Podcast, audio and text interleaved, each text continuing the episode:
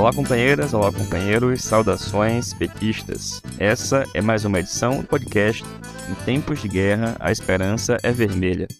Hoje é sexta-feira, dia 7 de abril.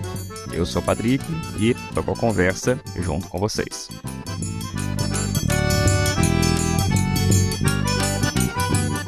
No episódio de hoje, ouvimos a companheira Fátima Lima, coordena o Setorial de Educação do PT no Rio de Janeiro, e fala pra gente do bárbaro crime ocorrido em Santa Catarina, em uma escola que vitimou quatro crianças, e comenta a verdadeira epidemia de violência nas escolas aqui do Brasil. Ouvimos ainda a companheira Ivonete Cruz, da CNTE, que comenta as mais recentes notícias relativas à luta pela revogação do novo ensino médio. E Daniel Valença, do Rio Grande do Norte, fala como é que está a situação lá em Natal, depois do fim da onda de violências ocorrida no estado, e também da luta contra a máfia do transporte público.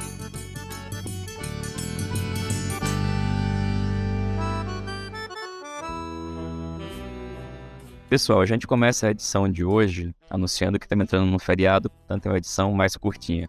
E a gente começa ouvindo a companheira Fátima Lima, que atualmente é do PT do Rio de Janeiro, coordena o setorial de educação do partido na cidade, e fala pra gente sobre a absurda e inacreditável violência criminosa cometida em Blumenau, Santa Catarina, em uma escola particular que vitimou várias crianças. Bom, mas esse foi o episódio mais recente.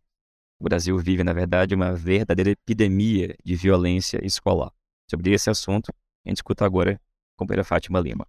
Olá, companheirada. Aqui é Fátima Lima, coordenadora do Setorial de Educação do PT do Rio de Janeiro e membro da executiva do Diretório Municipal do Rio. No dia 5 de abril de 2023, uma notícia trágica tomou conta dos noticiários. Quatro crianças foram mortas e outras quatro ficaram feridas após um ataque armado em uma creche em Blumenau, no Vale do Itajaí, em Santa Catarina. Na semana anterior, no dia 27 de março, um estudante de 13 anos, armado com uma faca, matou uma professora e atingiu outras quatro pessoas numa escola estadual da Zona Oeste de São Paulo. Outros ataques emblemáticos desta natureza aconteceram em Suzano, no ano de 2019, e em Realengo, zona oeste do Rio de Janeiro, em 2011. De acordo com o relatório, o extremismo de direita entre adolescentes e jovens no Brasil, ataques às escolas alternativas para ação governamental, elaborado pela equipe de transição do governo Lula e entregue em dezembro de 2022, até os anos 2000 não havia registro de ataques deste tipo no Brasil, e os casos episódicos passaram a ter uma conformação epidêmica nos últimos dois anos, pois desde agosto de 2022 ocorre em média mais de um ataque por mês em escolas do país. O crescimento não é trivial, né, gente? E não pode ser olhado apenas como resposta a uma experiência anterior de bullying intraescolar. De modo geral, esses ataques estão relacionados a um ódio alimentado em redes sociais, na internet, são ataques planejados quase sempre por jovens do sexo masculino, heterossexuais, brancos, que cultuam armas. Estes jovens, cooptados para desenvolver ações de extrema-direita, são organizados em redes, articulados em comunidades, onde dissipam o discurso do ódio e que têm como características comuns o extremismo, o desenvolvimento de uma masculinidade tóxica, o desprezo às escolas e às mulheres que são os seus principais alvos. É importante lembrar que nos últimos anos o governo Bolsonaro demonizou a universidade, desqualificou a escola, adubou o solo da xenofobia, do racismo, do machismo, da misoginia, implementou uma política de acesso às armas e de disseminação de conteúdos nazifascistas nas redes sociais. Hoje, pesquisadores afirmam que o governo Bolsonaro desenvolveu o que é chamado de terrorismo estocástico, no qual se observa a manipulação da informação através dos meios de comunicação em massa, com o objetivo de demonizar grupos ou indivíduos por meio da cooptação de pessoas que de alguma forma se sentem empoderadas nesses ambientes e que passam a atuar violentamente contra esses grupos e indivíduos. São incitadas pela desinformação e conteúdos de ódio, sobretudo contra populações vulneráveis. Então, nós estamos vivendo a explosão de casos de violência armada nas escolas como legado dos movimentos de extrema-direita que renasceram, foram legitimados no governo anterior e continuam crescendo no Brasil, mas também no cenário global. Evidentemente que estamos enfrentando grave problema que é multidimensional e a sua mitigação ou solução envolve a adoção de políticas intersetoriais. No âmbito educacional, é fundamental a implantação de um currículo que garanta espaços para a diversidade, a pluralidade de ideias, os momentos de diálogo e escuta dos estudantes, das famílias, das comunidades escolares. E, sem dúvida, a política educacional terá necessariamente que focalizar a formação dos gestores educacionais, escolares e dos profissionais de educação que não foram preparados para atuar na prevenção de casos de violência dessa natureza. A escola é também espaço de experiências dolorosas de violências simbólicas. E aí a participação da comunidade escolar na gestão pode favorecer a visibilidade das diversas formas de violências que muitas vezes estão ocultas, são invisibilizadas ou menosprezadas. Por isso, a efetivação da gestão democrática é um caminho que precisa entrar no topo das decisões políticas dos governantes e das escolas.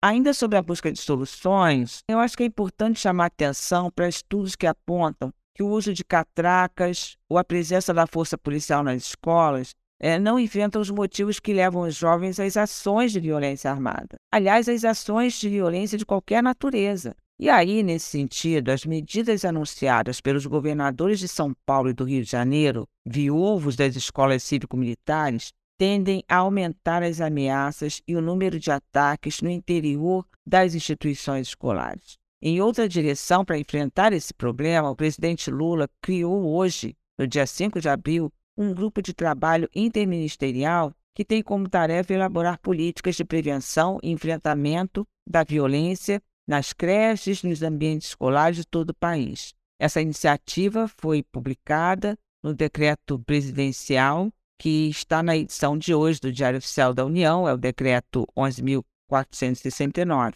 E o decreto anuncia que essa equipe deverá desenvolver estudos e propor estratégias sobre o tema no prazo de 180 dias. Na esteira, o ministro Flávio Dino anunciou que a Polícia Federal vai investigar organizações nazistas e neonazistas no Brasil. Isso é muito importante para que a gente tenha mapeamento desses grupos que estão articulados e que estão presentes nas redes, cooptando a nossa juventude. Bom, eu finalizo afirmando que a escola doente reflete a sociedade adoecida. Por isso, a luta por outra escola passa pela luta por outra sociedade, uma sociedade de outra natureza, por outro país, soberano, democrático, plural e socialista. Valeu, Fátima. Obrigado, companheira.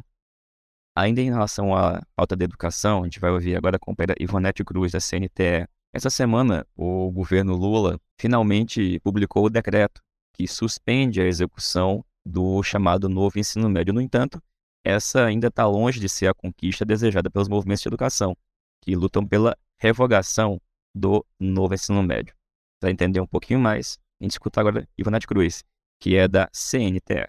Olá, eu sou Ivonete Cruz, sou professora da educação básica, sou dirigente sindical, sou da direção do Sintese, Sindicato dos Professores da Educação do Estado de Sergipe, sou da direção da CNTE, Confederação Nacional dos Trabalhadores em Educação e CUT Nacional. Passo aqui para falar do, da grande movimentação que ocorreu nesses últimos dias acerca de uma pauta extremamente importante para todos nós, trabalhadores e trabalhadoras da educação e sociedade em geral, que é a pauta da revogação da reforma do novo ensino médio. Movimentos sociais, estudantes, sindicatos, trabalhadores e trabalhadoras da educação compreendem que esse modelo de educação que foi implementada por decreto pelo governo golpista Michel Temer e através regulamentado por lei pelo governo Bolsonaro precisa ser revogada. E precisa ser revogada porque ela prejudica a educação básica, ela prejudica os estudantes. Essa semana saiu-se uma movimentação de que o governo estaria revogando o novo ensino médio. Mas, ao final, o que é que de fato aconteceu? Ao final de contas, o que aconteceu foi que saiu uma portaria suspendendo temporariamente, pelo período de 60 dias, a implementação desse novo ensino médio. O que isso quer dizer? Onde já foi implementado, onde o desmonte já está acontecendo, segue tudo do mesmo jeito. Onde já foi implementado, não há mudança nenhuma. O processo continua, o desmonte continua, e durante esse prazo de 60 dias estarão sendo discutidas ações, medidas para ajustar o que foi essa contra-reforma. Para nós, educadores e educadoras, trabalhadores e trabalhadoras, todos que defendemos a revogação, não tem o que ajustar nesse modelo, não cabe ajuste. É preciso revogar, é preciso trazer de volta o ensino médio com todas as disciplinas, com todas as áreas do saber e do conhecimento indispensável para a formação do indivíduo e dos estudantes. E a partir daí iniciasse um processo amplo de divulgação para que educação básica nós defendemos, que ensino médio nós defendemos. Por isso, companheirada, por isso, trabalhadores e trabalhadoras, estudantes, sociedade em geral, o dia 26 de abril será um dia de greve nacional pela revogação do novo ensino médio. Vamos todos e todas construir a greve geral ocupar as ruas e cobrar revogação do novo ensino médio já. Essa é a nossa pauta. Valeu, Ivanete. Obrigado, companheira. E vamos agora, gente, para o Rio Grande do Norte. Ouvir o companheiro Daniel Valença, que atualmente é vereador em Natal e vice-presidente estadual do PT. Daniel fala para a gente sobre como é que está a situação lá em Natal, passada aquela onda de violências que ocorreu em todo o estado, e da luta que ele, junto com os movimentos sociais da cidade, estão travando contra a máfia do transporte, que aproveitou a onda de violência para reduzir linhas, prejudicar a população e agora continua com a sua mesma política de prejudicar a vida da maioria do povo. Bom, sobre esse assunto, a gente escuta agora Daniel Valença. Olá, Patrick. Olá, ouvintes do podcast Em Tempos de Guerra, Esperança Vermelha. Olha, Patrick, já tem mais de uma semana que as coisas estão normalizadas por aqui. Em verdade, foram algo como três, quatro, cinco dias de maiores ataques, depois é, foram sendo progressivamente reduzidos até o, o encerramento do conflito. Né? Eu acho que a participação do governo Lula, através do ministro Flávio Dino, a equipe do ministério foi muito importante. Também o empenho da governadora Fátima, que dedicou manhã, tarde e noite ao longo de dias para tentar superar a crise. Sem dúvida alguma, nós também não podemos achar que esta crise que estourou aqui não estourará em outros estados, bem como não poderá vir a ocorrer novamente em outros momentos. A gente está em um país que optou por uma política de encarceramento em massa, que optou por uma política de guerra às drogas, que optou por um sistema que é falido. Nos Estados Unidos, na Colômbia, aqui, onde ele foi implementado, o resultado é sempre o mesmo um sistema que prende pessoas pobres, pessoas negras, pessoas das periferias e que, no final das contas, ele gera mais violência, ele cria um exército de reserva para as facções e organizações criminosas.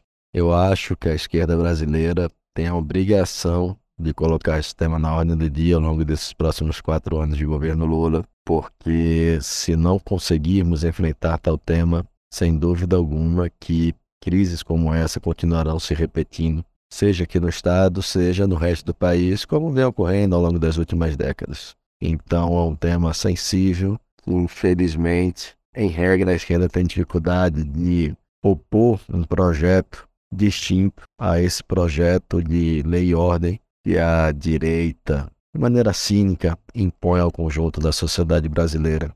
Agora, Patrick, para além da questão da segurança, tem outro tema importante que é o dos transportes. O que levou o caos mesmo a Natal foi quando os ônibus foram retirados sem nenhum aviso prévio, sem nenhuma medida mitigante, sem nenhum plano para que os trabalhadores e trabalhadoras conseguissem retornar para sua casa de uma maneira segura, porque simplesmente foi anunciado e no mesmo instante todos os ônibus foram recolhidos. Esta situação perdurou dias, nós nos pronunciamos publicamente e era um absurdo. Nós estávamos defendendo que trabalhadores do transporte tivessem suas vidas em risco, mas sim que o conjunto da classe trabalhadora tivesse sua vida protegida. E a medida tomada foi uma medida que colocou centenas de milhares de pessoas em risco. Mais ainda, as levou a enfrentar uma situação de caos generalizado. Isto aconteceu por dias. Em verdade, ao longo dos últimos anos, especialmente de pandemia, o sindicato das empresas de ônibus daqui, o Seturno, aproveitou esse período para atacar ainda mais o direito das pessoas, reduzindo linhas, reduzindo frota, mudando itinerários, etc. E o episódio da violência foi mais um e esses empresários aproveitaram para, enfim, avançar nos seus interesses e nas suas perspectivas de lucro. Por exemplo, esta semana, quando não há mais nenhum atentado, nenhuma notícia de crime articulado por parte da facção criminosa para enfrentar o Estado, esse sindicato anuncia que cinco linhas que passavam por uma comunidade da cidade vão deixar de passar por uma questão de segurança. Essa comunidade recebeu mais de 200 mil reais para a reforma de um terminal há pouco tempo atrás, comunidade importantíssima da cidade, e que no final das contas esse sindicato ele atua inclusive junto com outros interesses empresariais para fazer com que as pessoas literalmente desistam de morar onde elas moram, porque elas não conseguem se locomover porque não há mais serviço público de transporte. Ao lado de outros mandatos, nós organizamos um ato de rua essa semana, reivindicando o retorno das linhas. Protocolamos um projeto de lei que impede mudança de itinerário, cancelamento de linha, sem que haja decisão da Secretaria de Transporte, mediante consulta ao Conselho de Mobilidade e audiência pública com as comunidades afetadas. Nós protocolamos na Comissão de Transportes, a qual integro, a solicitação, requerimento de realização de uma audiência pública em cada uma das quatro zonas da cidade para que a população externalize suas percepções sobre o transporte e também colocamos na ordem do dia a questão da licitação, que não acontece na cidade há décadas e que deveria ou deverá acontecer este ano agora de 2023. Tema de transporte, sem dúvida alguma, é o principal da cidade nesse momento, é um tema-chave, um tema que envolve as condições de vida da maior parte da população e, sem dúvida alguma, de grandes parcelas da classe trabalhadora e que revela uma vez mais que a luta de classe ela está presente no nosso cotidiano, especialmente no meio urbano. E não há outro caminho para nós senão enfrentar os interesses dessas empresas que terminam fazendo com que uma concessão pública se transforme em uma excelente possibilidade de lucrar sem prestar contas para o conjunto da sociedade. É isso, Patrick. Um forte abraço. Valeu, Daniel. Obrigado, companheiro. Pessoal, essa foi mais uma edição do podcast Em Tempos de Guerra, a Esperança Vermelha. Desejamos a todos um bom fim de semana, uma boa Páscoa. A gente se reencontra aqui na próxima sexta-feira. Saudações petistas e até mais.